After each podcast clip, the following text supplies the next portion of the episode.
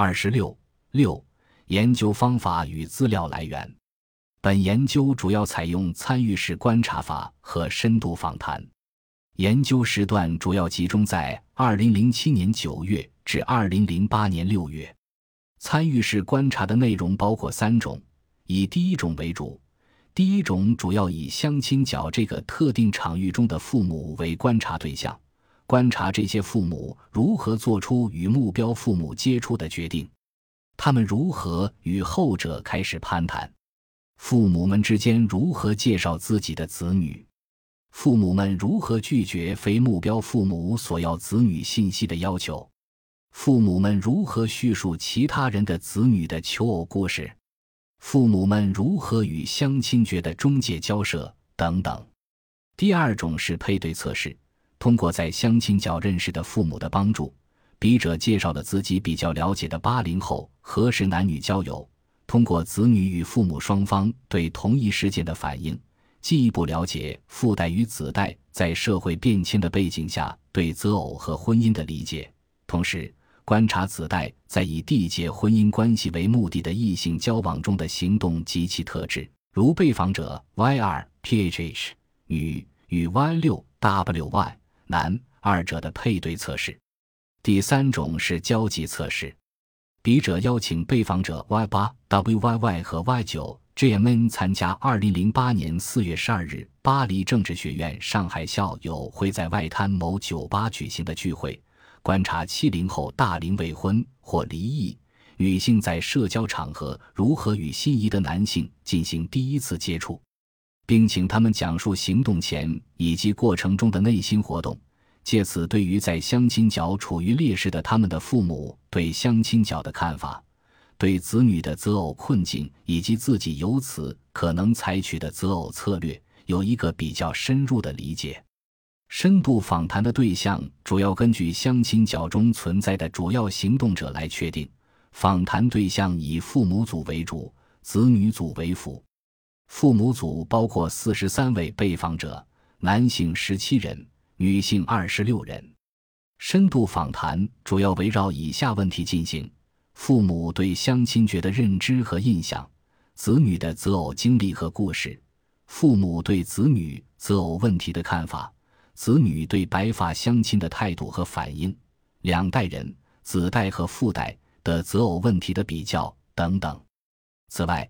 笔者还收集了在改革开放以来关注大龄青年婚姻问题以及择偶与家族的媒体报道和学术讨论。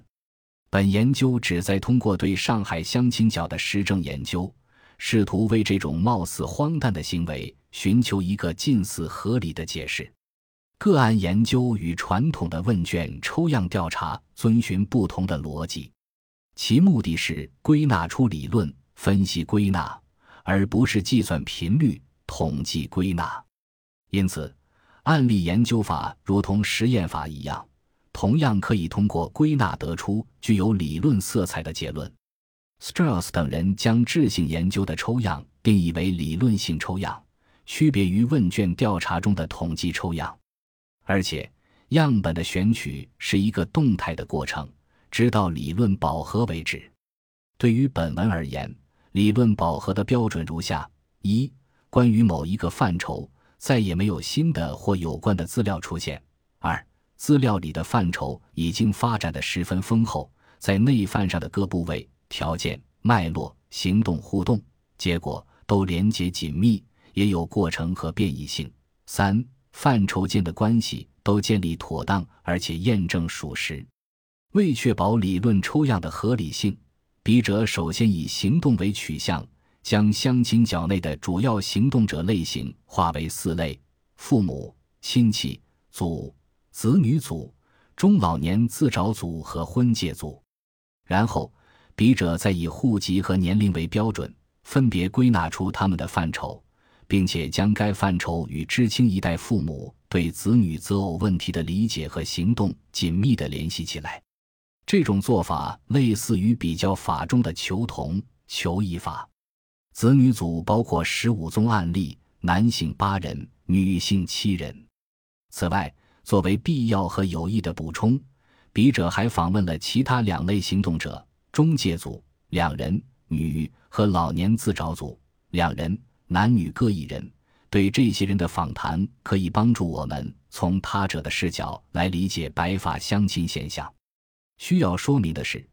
由于笔者在相亲角开展田野工作将近一年多时间，通过初期向被访者出示工作证并递名片，尤其是聊天、访谈等方式，大部分父母都比较熟悉和信任笔者，所以笔者先后得到了二十七宗个案所涉及的父母组的手机号码或者家庭电话号码等联系方式，